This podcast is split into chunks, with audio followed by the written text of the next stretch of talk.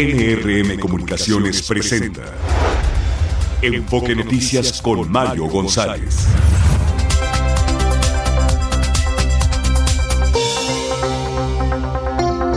Buenos días, muy buenos días y bienvenidos a Enfoque Noticias. Ya es jueves, jueves 18 de enero de este 2024.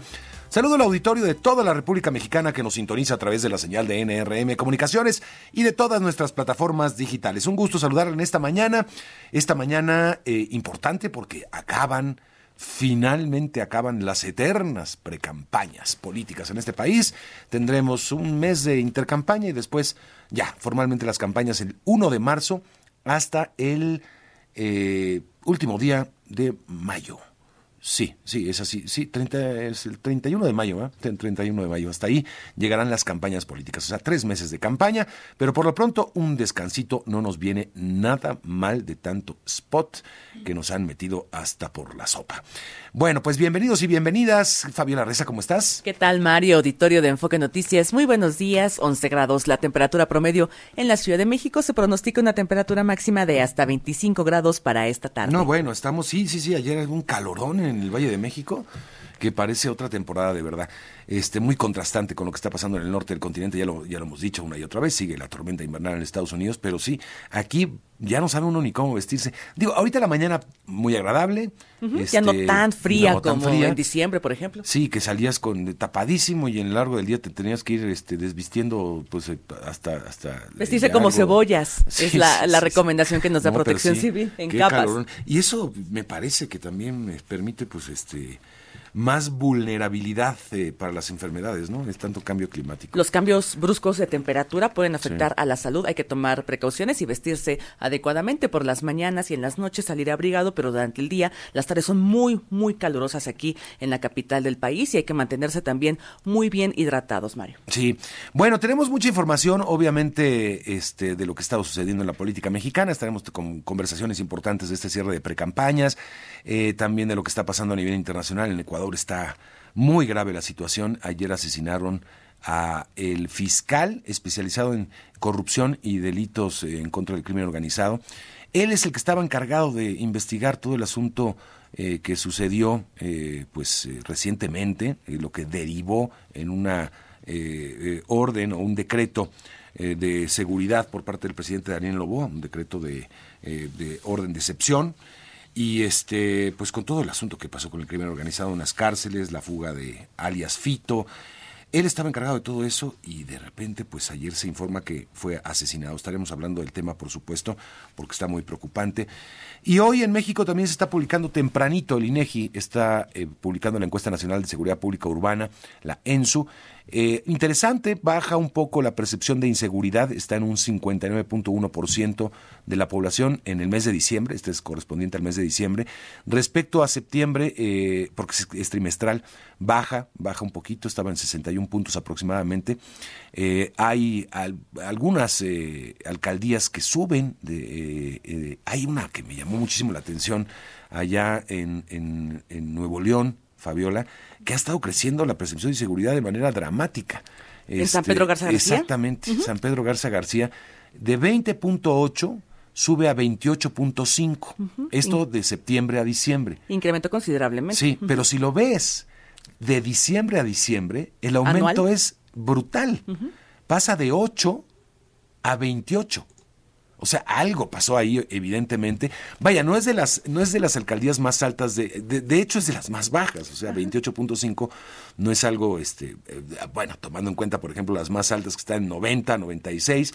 Este, en Fresnillo, 96.4%. Y que se mantiene así, desafortunadamente.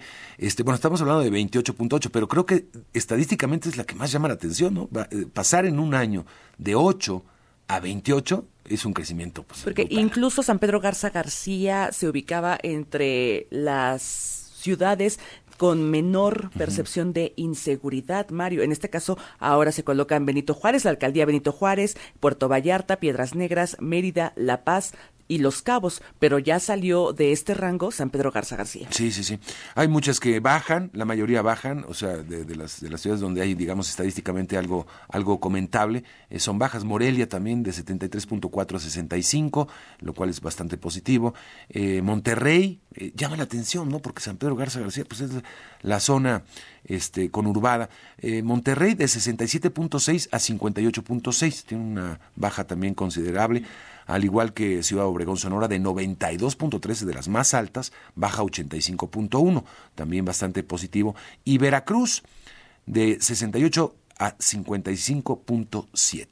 Otro dato que me gustaría resaltar, Mario, es que en promedio, ya lo comentabas, el 59.1% de la población se siente inseguro pero este porcentaje aumenta a 64.8% en el caso de nosotras las mujeres y en el caso de los hombres baja a 52.3%. Sí, sí, sí. Y ya estaremos hablando también de cuáles son los lugares donde uno más se siente inseguro. Pues el cajero automático, la vía pública sigue siendo eh, donde más el ciudadano se siente inseguro a nivel general. Estaremos hablando esto con los representantes del Instituto Nacional de Estadística y Geografía un poquito más adelante porque es interesante ver cómo nos estamos sintiendo los ciudadanos. Bueno, pues hay mucha información, así que vamos con el resumen.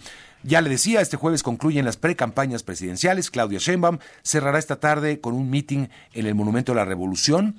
Ayer, de gira por Veracruz, aseguró que el 2 de junio, el día de las elecciones, celebrará el triunfo de su movimiento, pero pidió a la militancia no confiarse. Hay que trabajar para el 2 de junio que está muy cerca. Y yo les aseguro que el 2 de junio en la noche vamos a estar celebrando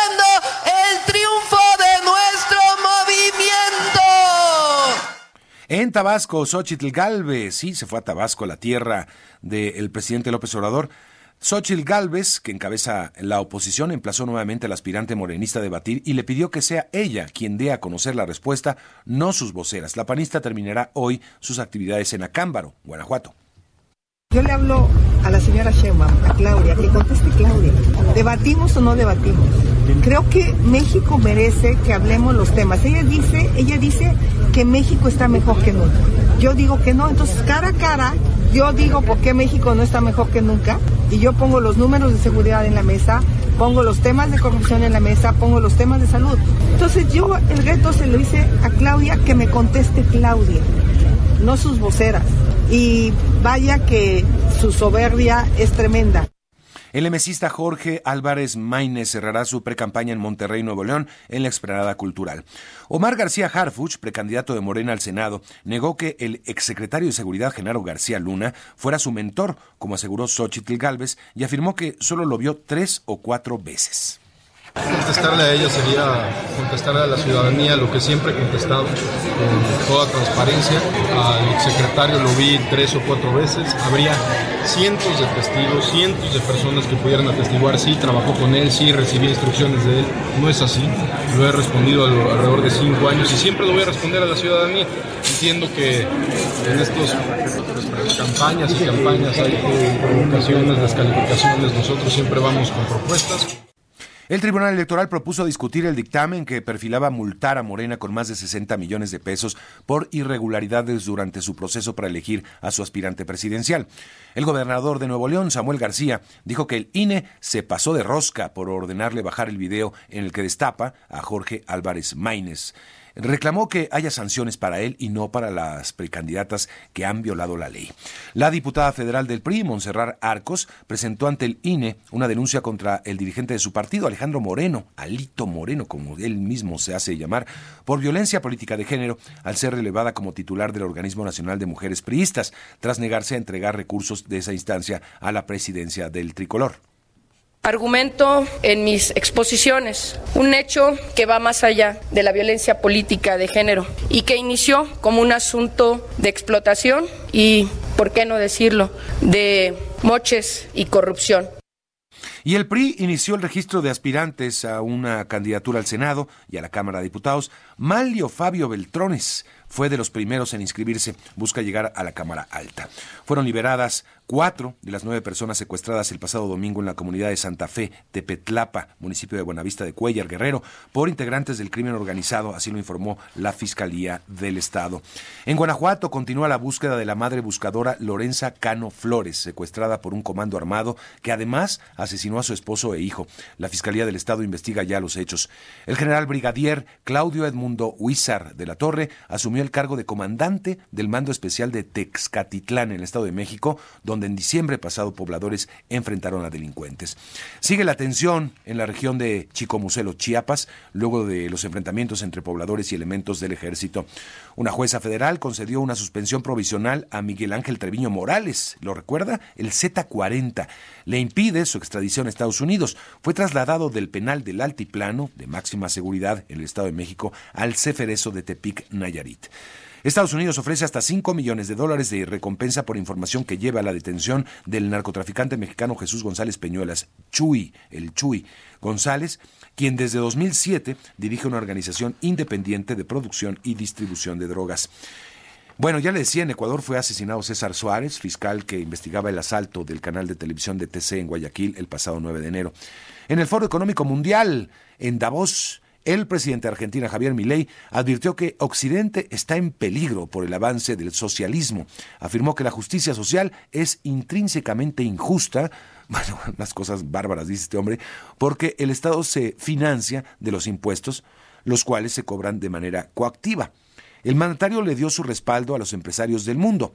Vamos a escuchar a Javier Milei en Davos, que es considerado por muchos también como la meca del neoliberalismo ni por la casta política ni por los parásitos que viven del Estado. No se entreguen a una clase política que lo único que quiere es perpetuarse en el poder y mantener sus privilegios. Ustedes son benefactores sociales, ustedes son héroes, ustedes son los creadores del periodo de prosperidad más extraordinario que jamás hayamos vivido. Que nadie les diga que su ambición es inmoral. Si ustedes ganan dinero es porque ofrecen un mejor producto un mejor precio, contribuyendo de esa manera al bienestar general. No cedan al avance del Estado. El Estado no es la solución. El Estado es el problema mismo. Bueno, esos son los argumentos de Javier Milei que pues eh, eh, ha tenido una campaña en contra de las políticas de izquierda en América Latina y particularmente en su país eh, desde que desde los Kirchner pero se olvida decir también que Macri, neoliberalismo en Argentina, representante de, ese, de esa política neoliberal en Argentina, pues fue también responsable de lo que hoy se está, viviendo en ese país. Según los datos eh, que se publicaron recientemente por el Instituto de Geografía, de Estadística y Geografía de, de Argentina, 211% de inflación en el mes de diciembre, en el mes de, digo, en todo el año, en 2023, perdóneme. Diciembre repuntó también ya con él como, como presidente, porque con sus primeras medidas también repuntó muchísimo la inflación y ayudó mucho a ubicar ese 211% de inflación. Es increíble. Bueno, si uno ya lo hicimos, la división, eh, diariamente estaríamos hablando de un punto 57% de inflación diaria, diaria. Si lo tomamos ahora, eh, eso por los 365 días del año, pero si lo tomamos por los 300, 235 eh, días efectivos que tuvieron de trabajo los argentinos, casi 1% diario de inflación. Una locura. Bueno, Estados Unidos sancionó al expresidente de Guatemala, Alejandro Yamatei, prohibiéndole la entrada a su territorio por haber participado en actos de corrupción durante su mandato. Y un tribunal revocó una orden que le exigía a Texas retirar las boyas que instaló en el río Bravo para frenar la migración. Parte de la información más importante y un avance de las finanzas. Martín Carmona, ¿cómo estás? Mario, ¿qué tal? Buenos días. Saludamos al auditorio. Afortunadamente se ha estabilizado la evolución del tipo de cambio peso dólar.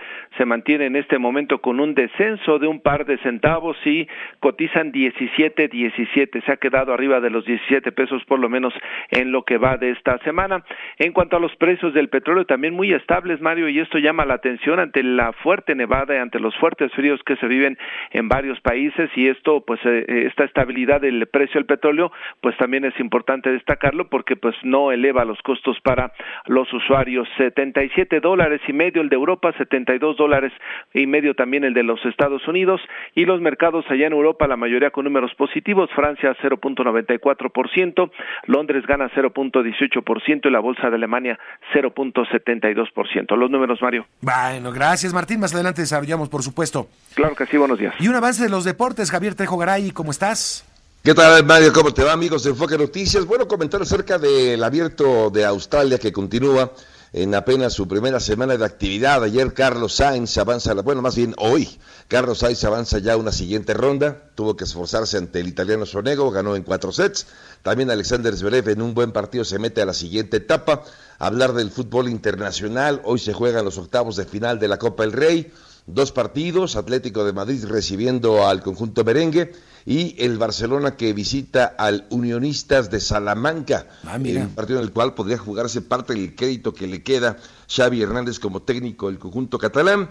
Comentar también acerca de la actividad del fútbol americano profesional de la NFL este fin de semana se juega ya la ronda divisional, platicaremos de los cruces que hay, tanto en la conferencia americana como en la nacional, pero también para los aficionados de los vaqueros de Dallas hay noticias, y es que ayer se confirma que Mike McCarthy seguirá como entrenador del equipo de la Estrella Solitaria, había especulaciones de si se iba, a pesar de que le quedaba un año de contrato, eso no es problema para Jerry Jones, podría haberlo eh, echado, a pesar de ese año que le quedaba, pero bueno, han decidido que va a permanecer con el equipo de los vaqueros de Dallas, Mike McCarthy, que bueno, pues tuvo sus altibajos. Y por último, hablar de, el eh, rally de Dakar, Mario, no es un deporte que sigamos mucho, un evento que sigamos mucho, sin embargo, habrá que hablar de Carlos Sainz, padre.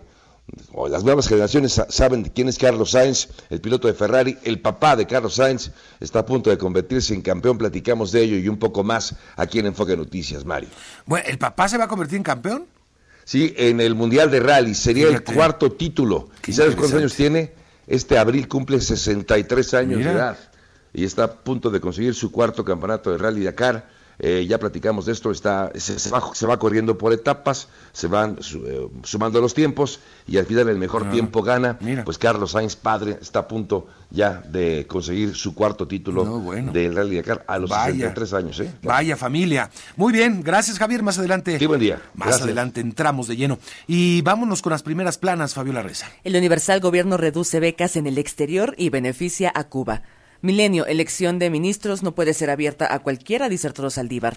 Reforma dan revés a aduanas por inconstitucional, califican de ilegal decretazo de AMLO. La razón, estados con alza en desapariciones castigan fondos para búsqueda. La jornada retoma declaraciones del presidente. Austeridad y recursos del INAI fondearán pensiones. El financiero, mayores pensiones causarían subida de impuestos. El economista COFESE pone lupa a venta de plantas de Iberdrola al gobierno federal. Y Excelsior, matan a fiscal en Ecuador, indagaba corrupción en Canal. Son las portadas de este jueves, Mario. Bien.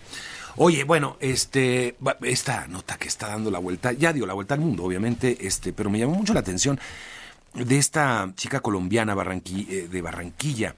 Eh, eh, Geraldine Fernández es tendencia, eh, se han escrito ya muchos artículos de ella y esta la retoma el diario El País también. Me arrepiento de todo, la ilustradora colombiana que exageró su participación en El Niño y la Garza. ¿De qué se trata? Bueno, esta película eh, triunfó en los Globos de Oro, El Niño y la Garza.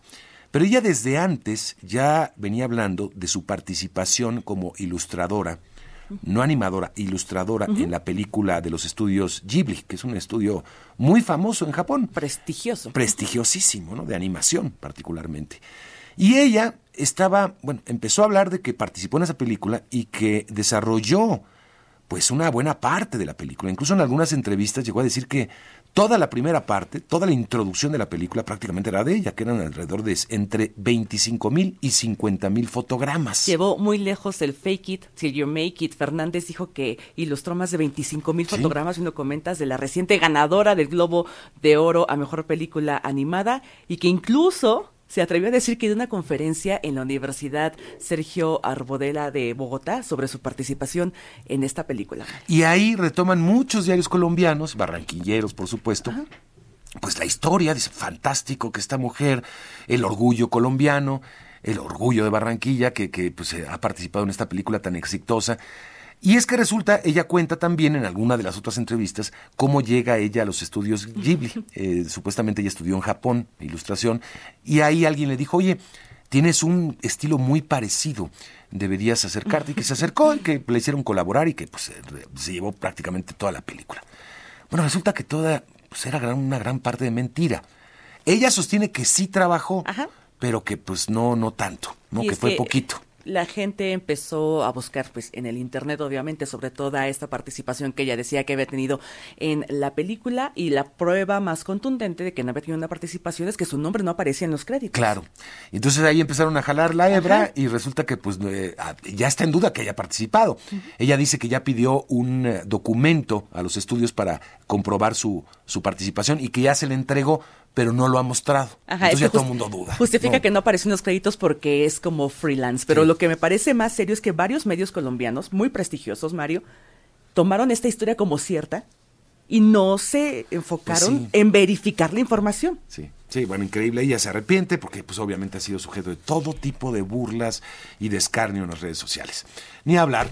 bueno, pues vámonos a la pausa y vamos a escuchar algo de música, Fabiola Reza, porque fueron incluidos en el Salón de la Fama pero este no, del rock and roll, pero eh, de, de, los compositores, ¿verdad? así es, de compositores, los compositores, no intérpretes. Sí, Rolling Stones, Stevie Wonder, The Temptations y Otis Reading. Ya ingresaron al Salón de la Fama del Rock and Roll en el capítulo Compositores. Estamos escuchando obviamente a Rolling Stones y volvemos con más. Está usted escuchando Enfoque Noticias en Cadena Nacional.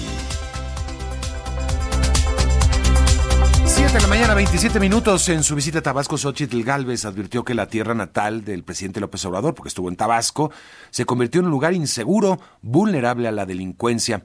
Y Javier Marín nos tiene más información. Javier, adelante. Hola, eh, Mario, buenos días. Un saludo para ti y al auditorio de Enfoque. Bueno, pues efectivamente ayer estuvo aquí la precandidata única de eh, y PRD, Xochitl y bueno, pues estuvo una reunión con dirigentes y diferentes eh, cuadros partidistas de estos institutos políticos, además de ciudadanos, y bueno, pues allí eh, señaló en un encuentro que pues Tabasco ha dejado de ser ese estado seguro en el que se podía caminar y que ahora más bien lo que campea es la inseguridad. Además, también eh, señaló que, aunque lo nieguen, Tabasco ha sido la nota en los últimos días en el país y que aquí, según ella, hay trata de blancas. Así parte de lo que dijo Xochitl. Hoy regreso con un Tabasco inseguro, un Tabasco que está a manos y a merced de la delincuencia, un, Tabasco en lugar de balazos de chancuetes, dicen por ahí, ¿no? O sea, y, y un Tabasco donde han sido noticia nacional en el último mes. El 22 de diciembre amanecieron ustedes con un Tabasco sitiado por la delincuencia. Y la semana pasada nos enteramos de estas mujeres colombianas que son víctimas de trata dijo que a ella no le temblará la mano para poner orden en el tema de la seguridad porque, según ella, también tiene muchos ovarios. También eh, se refirió a este hecho de Coahuila en el que parecen involucrados los diferentes partidos políticos que la respaldan dijo que ella no tiene nada que ver con eso, que se deslinde y que en todo caso, pues el presidente sí tendría que aclarar pues los temas de sus hijos que están involucrados en negocios relacionados con hechos de corrupción o con tráfico de influencias. También, eh, pues Xochitl Galvez eh, dijo que, eh, pues eh, a manera de broma, que venía a comerse un peje de lagarto, de hecho lo hizo, y que no sería la primera vez que lo haría este año. También, eh, pues eh, hoy, eh, ayer, perdón, fue recibida con algunas pancartas aisladas de personas que le reclaman pues hechos de corrupción y pues no pasó a mayores. Eh, el encuentro pues terminó con una comida con empresarios en donde también ella se comprometió a dar respuesta a los reclamos de la iniciativa privada. Así, eh, la gira de Xochitl Gálvez ayer por Tabasco. Bueno, eh, vaya, no deja de tener razón. Es que donde te pares en este país, puedes decir que hay inseguridad. Donde te pares, no hay, no hay, no hay estado que se salve. Ahora, eh, estoy viendo ahorita la estadística, Javier Marín, de Villahermosa, Tabasco, en este dato que está presentando hoy el INEGI y pues aparentemente bajó la percepción de inseguridad de manera importante, de 75.8 a 69.5. O sea que en, en, cuanto a percepción al menos, pues parece que van mejorando un poco las cosas. Hay que decirlo ¿eh? también. Y lo que me llama la atención también es que efectivamente Tabasco ha sido por muchos años uno de los eh, lugares más, eh, donde hay una percepción más de, de, de mayor inseguridad en el norte de Tabasco, por ejemplo, eh, en fin, eh, pero eso ya tiene mucho tiempo, vaya, o sea, también no es, no es nada nuevo, ¿no? En fin, estaremos muy pendientes, este, y, y a ver cómo viene el cierre de campaña de los otros contrincantes. Gracias, Javier. Buen día, señor. Bueno, vámonos a Veracruz, porque ahí Claudia Sheinbaum aseguró que el 2 de junio celebrará el triunfo de su movimiento, pero pidió a la militancia no confiarse. Javier Laertes, adelante, cuéntanos. Muy buenos días, Mario. Buenos días al auditorio de Veracruz para Enfoque Noticias. Los saludo y les informo que el próximo 2 de junio se consolidará el movimiento en las urnas, así lo afirmó la precandidata de Morena a la presidencia del país, Claudia Sheinbaum, quien exhortó a la población a no confiarse y cuidar el voto. Desde el norte de Veracruz, en la Plaza Cívica de Poza Rica, eh, insistió en que hay que mantener las condiciones para que continúe la transformación que planteó el presidente Manuel López Obrador en este nuestra gestión, acompañada de la precandidata eh, la gobernatura de Veracruz por el mismo movimiento eh, Rocío Nale, pues eh, Claudia Sheinbaum exhortó nuevamente a los presentes quienes estaban apoyando en un eh, lugar prácticamente abarrotado, mal auditorio, a que no eh, se dejen sorprender y quieran eh, repetir nuevamente las viejas eh, situaciones que se vivieron en el país, que el objetivo de este gobierno que está por concluir y el plan que, traen para la continuidad es finalmente mejorar la situación del país y de los mexicanos. Esto fue lo que dijo Helga Sheinbaum en su cierre de campaña, pre-campaña. Empezamos la precampaña en Veracruz y prácticamente estamos cerrando la precampaña aquí en este maravilloso estado, con este maravilloso pueblo en Veracruz. Nos corresponde tomar una decisión histórica y trascendental. Solamente hay dos opciones en México. Una opción, continuar por el camino de la transformación. La otra opción, regresar al pasado de corrupción, de privilegios. ¿Qué dice Veracruz? ¿Transformación o corrupción? No se oye transformación o corrupción. Transformación. En ese entendido adelantó que trabajarán en unidad para el desarrollo de la entidad y del país con eh, proyectos importantes en apego a los lineamientos de la llamada 4T. Subrayó eh, en su mensaje que no debe haber eh, regresión a las políticas implementadas por el presidente Manuel López Obrador, asimismo en presencia de diversos sectores de la población, así como eh, militantes de Morena, simpatizantes y también integrantes del PT y el Partido Verde, Sheinbaum destacó la necesidad de impulsar los proyectos de la industria energética en la entidad veracruzana y de manera general fortalecer también al bienestar, entre otras situaciones. El reporte desde Veracruz, Mario Auditorio, muy buenos días. Bien, pues gracias, gracias. Eh, ya estamos en pleno cierre de campañas, lo cual es bastante este, pues, eh, refrescante, ¿no? Vamos a tener un mes de, libertad para, para pensar en otras cosas también. Bueno, eh, son las 7 de la mañana con 33 minutos tiempo del centro. Libertades, democracia y prosperidad. Con Alejandro Poiré, profesor de Gobierno y Transformación Pública del Tecnológico de Monterrey. Alejandro, ¿cómo estás? Qué gusto. Muy bien, querido Mario, con mucho gusto, como todos los jueves acá en el Enfoque Noticias, contigo, con la audiencia. Y pues bueno, eh, pasa el tiempo, pasan las, eh, las etapas de este proceso electoral y cambian las cosas. Realmente lo que vimos, ahora que ya estamos de vuelta en, eh, en el año laboral, eh, que están por cerrar las precampañas, sí son factores que han cambiado el contexto político electoral y que perfilan una contienda mucho más interesante, mucho más competitiva de lo que parecía al cierre del año pasado. Ya el tema de Movimiento Ciudadano ya se resolvió, van a tener un buen candidato, pero no será tan competitivo seguramente como se perfilaba Samuel García. Y entonces eh, habrá un gran enfoque ahora sí en las dos candidatas, en una de las cuales será la, la primera presidenta eh, de, México. Y creo que vale la pena subrayar qué ha cambiado.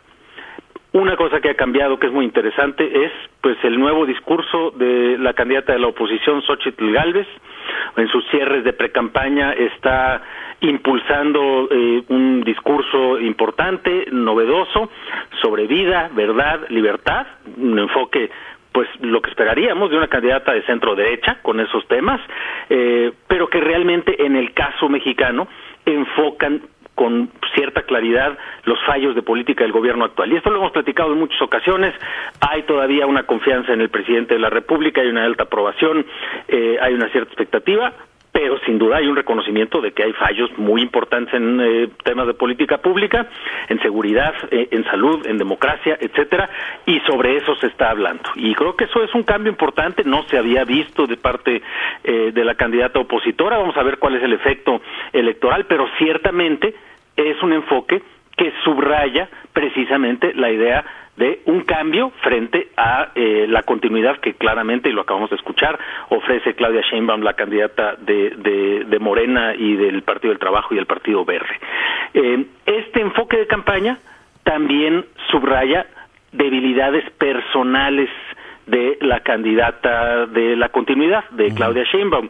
Y creo que está hablando de dos Xochitl Gálvez que son interesantes. Una de ellas eh, ya la había esbozado al arranque de la precampaña, el subrayar su propio, el propio origen de Xochitl como una persona que sí personifica, que, que representa, mejor dicho, eh, una trayectoria de mérito y de logro contra una trayectoria privilegiada eh, de Claudia Sheinbaum, que eso ya se había esposado, esbozado, pero el otro elemento que estas eh, escaramuzas buscando eh, el debate eh, en estos días frente a Claudia Sheinbaum y, la muletilla de si le dan permiso, eh, enfoca un elemento que creo que va a ser una debilidad de la campaña de Claudia Sheinbaum eh, y que es muy relevante.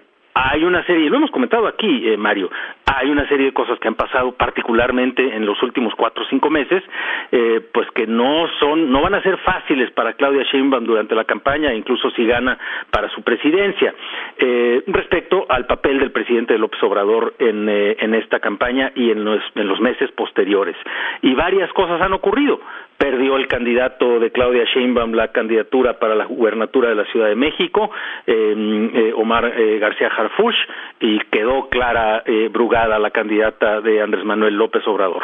Em, pues se adelantó el nombramiento, digamos, de una nueva ministra en la Suprema Corte de Justicia que le hubiera tocado la nominación potencialmente a Claudia Sheinbaum, a la, próxima a la próxima presidenta, em, y pues ya la nombró a, a Lenia Batres. Eh, el presidente López Obrador. Pero no solamente esos casos, sino que el presidente está por enviar al Congreso de la Unión, pues anuncia creo que 10 reformas constitucionales en materia de salario, en materia de pensiones, en materia de justicia, en materia electoral. Es decir, es un presidente que está opacando a Claudia Sheinbaum y de hecho quien responde eh, el reto de, de, de, de Xochitl respecto a la autonomía de Claudia Sheinbaum es ni más ni menos que el presidente López Obrador. Entonces creo que eso va a ser una beta probable, seguramente muy incómoda ya lo es para el propio eh, el equipo de campaña de Claudia Sheinbaum y lo va puede convertirse también en una debilidad en términos de, de la de la campaña en las semanas y meses por venir.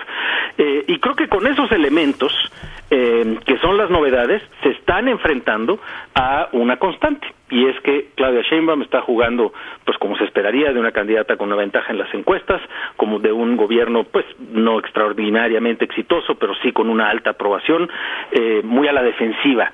Eh, y está muy claro la, la, disyuntiva que plantea el gobierno, continuidad contra cambio, eh, pero pues quizá, quizá eh, eh, estas debilidades de las que estamos hablando, este nuevo enfoque eh, de la campaña de Xochitl Galvez, eh, empiecen a cambiar las cosas y empiece a cambiar la dinámica electoral. Se ha puesto interesante, Mario. ¿Qué ves distinta, la estrategia de campaña de Xochitl Galvez o a Xochitl Galvez? Porque, yo creo que son las dos, yo creo que son las dos, Mario. Es una muy buena pregunta la tuya, porque sí, no hay estrategia en una campaña presidencial que aguante una, un candidato o una candidata eh, que no se adapte, que sí. no sea la vocera, que no sea la, la, la, la, principal representante de esta estrategia. Yo creo que cambiaron las dos. Yo tengo una tesis muy personal, yo lo noté en ella, eh, hace unos días que la entrevistamos. Después de esa pifia del de, eh, panismo de Marco Cortés de publicar lo que publicó en el acuerdo de Coahuila, que, pues, todo el mundo coincide que fue un error político muy grande, de los pocos que se ha visto tan grandes así. Y, y me parece que no sé si ese factor eh, más otros provocaron en ella, eso me, esa es mi tesis, ¿eh? ¿eh? un, bueno, estoy sola, o agarro esto, el barco yo, o se hunde. Y me parece que eso le ayuda a ella agarrar ese barco. Me parece que, que incluso le, vaya, obviamente porque está operando contra su campaña, pues todo esto, ¿no? Y este, me dio esa impresión, ¿eh? Este, pues ahí lo dejo. Eh, es un punto muy importante, Mario, y si recordamos la última vez que tuvimos en México una campaña electoral eh, en la que hubo, digamos, en la que quien nos, quienes no eran los favoritos acabaron ganando, eh, pues fue precisamente en 2006 con Felipe Calderón y en esa, en ese trayecto, eh, una de las cosas que ocurre es que el propio Felipe Calderón y públicamente, además está bastante documentado, hay un buen libro ahí de Salvador Camarena, Jorge Cepeda, eh, hace un cambio de estrategia de campaña, un cambio de liderazgo dentro de la campaña, eh, precisamente ante el reconocimiento de que la ruta en la que se, en la que se iba no iba a funcionar. Y esto es interesante y es un muy buen punto el que haces tú, Mario, porque sí creo que la estrategia pues también responde a un reconocimiento de parte de la candidata de que ese no era el rumbo. Y, y esto que dices tú, estoy sola, estos partidos, pues la verdad no le dan gran cosa, ya digo, eh, el PRI no digamos, pues, pero el propio PAN, esta cosa que ocurre, eh, en fin, vergonzosa por todas las aristas, eh, subrayan que Xochitl Galvez está donde está y llegará a donde quiere llegar, si es el caso, fundamentalmente a partir de su propio liderazgo y de su nuevo equipo de campaña, que también se nota, pues ya que las incorporaciones que se han ido anunciando están teniendo un efecto. Bien. Bueno, pues Alejandro, te agradezco un abrazo y seguimos hablando del tema, por supuesto. Un abrazo muy grande, Mario. Gracias. Siete de la mañana, 42 minutos tiempo del centro. Pausa, regreso con más. Hablaremos de Acapulco. ¿Qué está pasando con el transporte? Enfoque Noticias con Mario González por Radio 1000 en el 1000 de AM y Stereo 100 100.1 de FM. Continuamos. Hemos dado seguimiento a lo que está pasando en el transporte público en Acapulco. Eh, obviamente, pues después de todo lo que sucedió con el huracán Otis y, con mucha preocupación, prácticamente paralizado. De ahí hablamos con algunos sectores empresariales. Nuestra corresponsal diariamente nos ha dado el reporte, Janet Castillo, de lo que está pasando. Dice que poco a poco se ha ido recobrando ya el servicio y aparentemente hay un asunto ahí con el crimen organizado, que es que estaba pues amenazando a los empresarios del transporte público. En fin, esto afectaba a pues diversas ramas de la economía acapulqueña, eh, pues muy grave en una situación como la que se está viviendo de, recuperación. Pero hablemos con la alcaldesa de Acapulco, Abelina López. Me da mucho gusto saludarle, alcaldesa, bienvenida. Mario, gusto saludarte. Y bueno, aquí estamos desde, desde este lugar, que es, eh, bueno, Acapulco siempre es un lugar muy hermoso. Claro. Es algo, algo hermoso, nuestras bahías, Mario, Acapulco es un lugar, eh, no deja de ser eh, nosotros nuestra actividad turística y efectivamente, pues eh, tenemos que buscar y Acapulco sea visitado.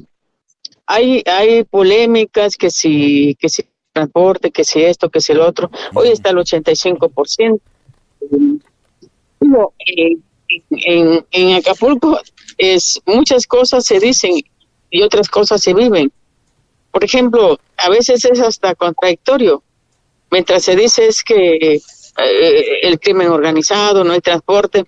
Nosotros ayer tuvimos la lucha de traer el crucero con 3.800 este, pasajeros, este, entonces eh, traía una capacidad de 5.000. E, entonces, este, muchas cosas hay que eh, hay que torear eh, entre los rumores porque la realidad es otra cosa. A ver, eh, sí, llegó el primer crucero después de toda la situación, ¿no? de Norway Bliss. Casi cuatro mil personas llegaron al puerto, alcaldesa. Sí, así es. Así es. Entonces, es un trabajo que el municipio viene realizando. nosotros desde el inicio de la administración este, le, le trabajamos, le trabajamos para que eso suceda y, estamos en, en, las ferias que se organizan a nivel internacional. Y ahí está Acapulco, ahí está Acapulco eh, buscando, pues eh, yo siempre he dicho que el turismo es como el amor, hay que irlo a buscar, hay que irlo a conquistar, hay que irlo a alimentar. El turismo por sí solo, el concepto, pues nadie va a venir si no hablas de esta ciudad, nadie va a venir si no, si no buscas eh, este, pues los destinos. Entonces, eh, hay que seguir trabajando. Yo creo que eso lo que mejor le puede dar a Acapulco. Entonces, estamos en esa ruta. Ahora, si hubo, una eh, crisis, hubo una crisis de transporte, eso es evidente. Tampoco se pueden ocultar las cosas, alcaldesa.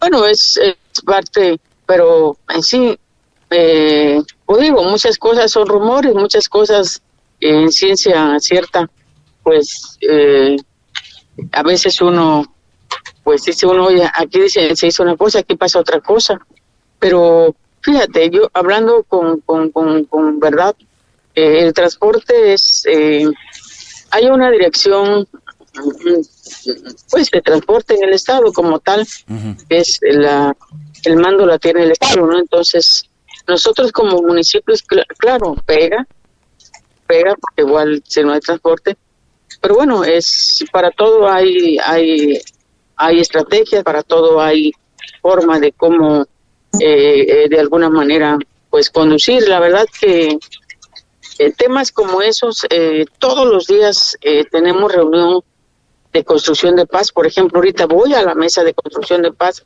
donde está estamos todas las instituciones, llámese Sedena, Marina, Guardia Nacional, eh, Fiscalía, municipio, Estado, entonces, y ahí se ven los temas, ahí se le busca eh, de alguna manera generar ruta y, buscar esto siga, pues, eh, lo que se requiere en nuestros lugares de paz. Entonces, seguimos trabajando, Mario, y esto, yo creo que eh, yo lo digo mm, por mí, mi dinamismo, eh, de mí todo el tiempo hablan. Y bendito Dios que hablen, malo que no hablaran, bueno o malo, el sentido positivo. Entonces, hay que seguirle cambiando. La única forma de combatir eh, este pues cosas negativas es trabajando.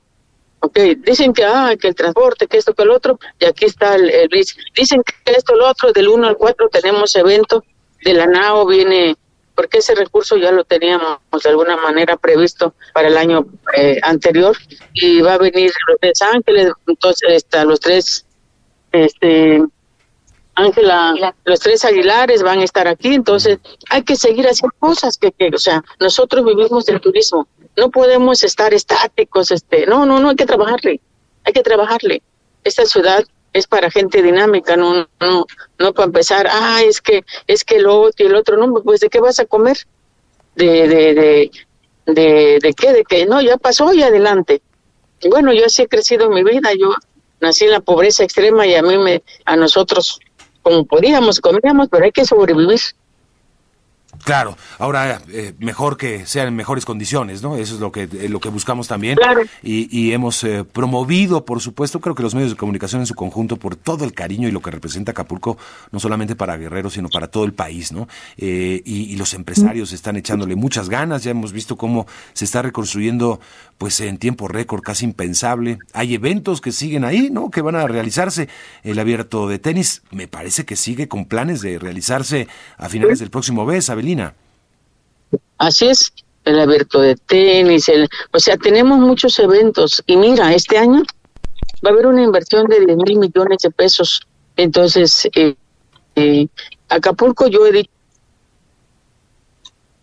A ver, creo que tengo un problema. Ah, sí, eh, ¿me escucha?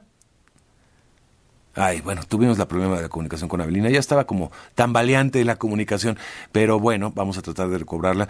Este, es prácticamente, ayer escuchaba también, Abelina, perdóneme, me, estaba explicando. Sí, dígame. Le, te compartía que en esta ruta de la reconstrucción de Acapulco nosotros hay que seguir eh, metiéndole al tema, pues, de la bahía. Hace 75 años se construyeron los colectores de por decir, de costera. Nosotros iniciamos desde el año pasado, hoy, va, hoy se va a continuar.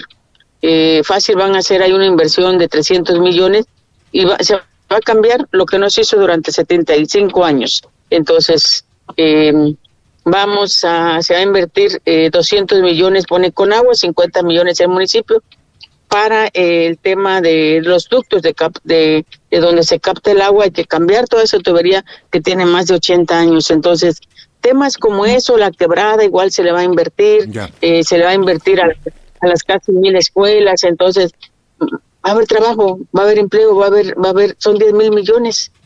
Este, pero esta es la ruta, esta es la ruta. El huracán es una gran lección. El huracán dice, a ver, a ver, a ver, a ver, a ver, eh, este ser humano, tú te has creído por encima de mí. Y mira, en dos horas nos tiró toneladas de basura, pero además tiró más de 12.500 postes y hay que repensar en que todo tiene que ser subterráneo. Pero es la ruta que hay que seguir trabajando. de acuerdo, creo que va por ahí, ¿no? Y las construcciones, pues, más, más, este, más propicias para, para resistir estas cosas. Ahora, Belina, volviendo al transporte, ¿se está restableciendo ya? 85% ya este, estamos ahí, entonces eh, se está restableciendo. Ya. Esta es una ciudad. En algún momento, Abelina, se lo pregunto directamente, ¿se ha sentido sola por parte del gobierno federal o del gobierno estatal particularmente? Mira, Mario, yo he crecido en la adversidad. Mi, mi adversidad es mi mayor fortaleza. Es, eh, no puedo quejar, no puedo quejarme más que agradecer a la vida, a Dios, que hay un pueblo que me abraza. Entonces, sola jamás.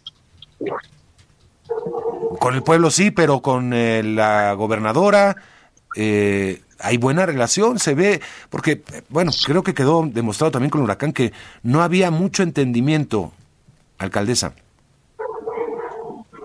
Bueno, es que cada quien quizás aporta lo que puede. Nosotros como municipio había tres temas que eran urgentes, amén de muchos. Tema del agua, municipio aportó 56 millones.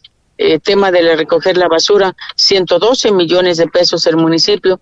Y, y es algo histórico porque a pesar de la, de la catástrofe, jamás fui a solicitar una línea de crédito para que este para pagar aguinaldos 135 millones de pesos. Entonces este pues seguimos trabajando y digo la, la, la con la gobernadora hay una relación gobierno del estado en el gobierno del estado gobierno federal hay buena relación. A cada quien nos toca hacer eh, quizás en el ámbito de competencia pero esto para adelante. Conmigo no existe quejar conmigo existe es ok este camínale te caíste levántate y síguele Bien, bueno, pues alcaldesa, le agradezco mucho por conversar con el auditorio esta mañana y este seguiremos muy pendientes. Gracias, Mario. Gracias. saludarlos.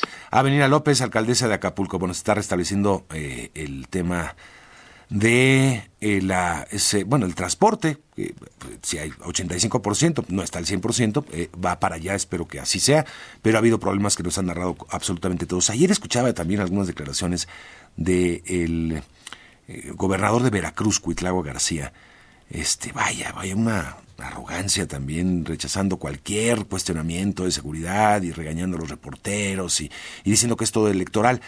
Insisto, y eso lo ha dicho el presidente una y otra vez, todo es electoral, todo es electoral y, este, y están en contra de nosotros porque todo es electoral. Este país vive una agenda electoral permanente, todo el tiempo hay elecciones, intermedias, presidenciales, elecciones generales, municipales. Pues si nos veamos, entonces todo tendría una lógica electoral, absolutamente todo. Entonces nadie debería decir nada porque esto se está usando electoralmente. Cuando ellos utilizaron esos temas y muchos otros con fines electorales. Y ahora son gobierno. Y ahora hay que cuestionarles y hay que exigirles que cumplan. Pero no, ahí se, se desgarran las vestiduras y nos están atacando, todo es electoral. Bueno, 7.55 me voy a la pausa y regresamos con los deportes. Llévate un TOS 2024 con bono de 16 mil pesos, seguro gratis y mensualidades desde 7,399 pesos por tres años a través de Volkswagen Ya. Válido el 31 de enero 2024 con Volkswagen Leasing. CAT promedio del 24.5% sin IVA informativo. Consulta www.com.mx. Volkswagen. Desde 340 pesos mensuales puedes transformarle la vida a un estudiante. Súmate y dona a Fundación UNAM. Mi nombre es Dylan Emanuel Dávila García. Soy estudiante de Ingeniería Mecatrónica de la Facultad de Ingeniería en Ciudad Universitaria. Invito a todas las personas a que apoyen a Fundación UNAM mediante donativos para que más estudiantes puedan recibir apoyos y que puedan continuar con sus estudios. Súmate a Fundación UNAM. Fundación UNAM. 30 años de hacer posible lo imposible.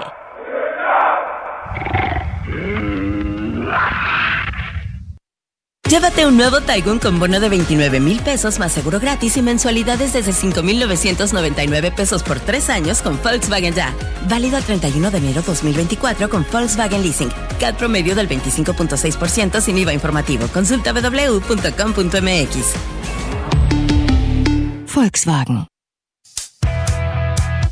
Los deportes con Javier Trejo Garay. Javier, ¿cómo estás? ¿Qué tal Mario? ¿Cómo te va amigos de Enfoque Noticias? Buena actividad del fútbol internacional. Comentábamos un poco más temprano este enfrentamiento que hay en la etapa de los octavos de final de la Copa del Rey, donde el Barcelona se juega parte del crédito, decíamos, de Xavi Hernández, este técnico español que catalán que eh, pues ha estado bajo, digamos, la lupa porque el equipo sigue sin caminar. Hoy enfrentan al Unionistas de Salamanca eh, cada vez se suena más el nombre de Rafa Márquez para sentarse en ese banquillo. En fin, pendientes de este partido, también el del Atlético de Madrid que recibe hoy al Real Madrid en la Copa del Rey. Este partido, por cierto, lo pueden seguir en la aplicación de caliente.mx. Bajen la aplicación que es gratuita y reciben mil pesos para esa primera apuesta y ahí pueden seguir el minuto a minuto de este partido y otros como por ejemplo también la NFL. Recuerden caliente.mx, más acción, más diversión. Ya que hablamos del fútbol internacional, comentarte ayer se llevó a cabo un partido amistoso entre el River Plate y los Rayados del Monterrey. El partido terminó empatado a uno partido que tuvo sus momentos interesantes, pero al final un partido amistoso no se jugaba mucho, solamente era un eh, evento para ganar dinero, como suele suceder en este tipo de partidos amistosos. Y hablando también del fútbol americano profesional de la NFL, a pesar del fracaso que sufrió el equipo de los Vaqueros hace apenas unos días, en la etapa de la ronda del Comodín, el día de ayer, Jerry Jones, el propietario, gerente general del equipo de los Vaqueros, ha confirmado que Mike McCarthy seguirá como el entrenador del equipo de los Vaqueros por lo menos un año más, es decir, cumplir el año de contrato que tiene, que es en este 2024. Y hablando de temas que avanzábamos un poco más de temprano, mi querido Mario, amigos de Fuego Noticias, en el deporte blanco, Alexander Zverev avanza a una siguiente ronda después de haber superado, eh, de verdad fue un partido muy peleado, muy cerrado, acaba superando justamente a un rival que se le complicó más de lo que él hubiera esperado y con todo y todo en cinco sets supera a Lucas Klein y con esto se mete ya a la siguiente ronda. También Carlos Alcaraz está ya en la siguiente ronda, superó a Lorenzo Sonego, el número 46 de El Mundo. Quien está en problemas en este momento es Daniel Medvedev. Vamos a ver su partido. En la rama femenil también Ana Blinkova avanza a la siguiente ronda comentar también lo de Sloan Stephens, que también está ya en la siguiente etapa de este abierto de tenis de eh, Australia. Más adelante, Mario, si te parece, platicamos la historia de Carlos Sainz, padre, que está a punto de conseguir su cuarto título del Rally París-Dakar a los casi 63 años de edad. Esto y más lo comentamos más adelante aquí en Enfoque Noticias. Muy bien, Javier, gracias. Buen día. Que tengas muy buenos días. Momento de hacer una pausa. Son las 8 en punto tiempo del centro de la República en este jueves. Vámonos a la pausa y regresamos con el resumen de la información más importante con mi compañera Fabiola Reza.